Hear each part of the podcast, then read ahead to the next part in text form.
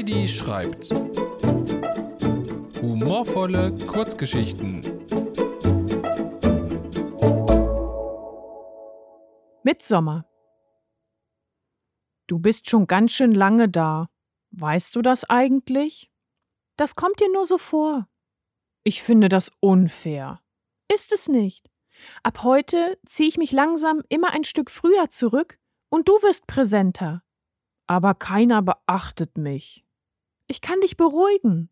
Du bist im Prinzip die ganze Zeit da. Nur eben nicht für jeden sichtbar. Was ist denn bloß los mit dir? Wolltest du wieder die Nacht zum Tag machen? Ich habe schlechte Laune. Dafür gibt es keinen Grund. Außerdem kannst du dich im Moment wirklich sehen lassen. Hast ein bisschen abgenommen, oder? Hör auf, mir schmeicheln zu wollen. Manche müssen halt etwas für ihr Äußeres tun. Kann ja nicht jeder so strahlen wie du.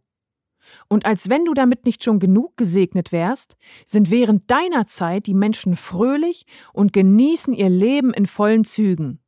Wenn ich an der Reihe bin, steht die Welt still und alle pofen. Sieh es aus einem anderen Blickwinkel. Wie meinst du das? Von hier oben sehe ich ziemlich gut. Nein, ich meine im übertragenen Sinn.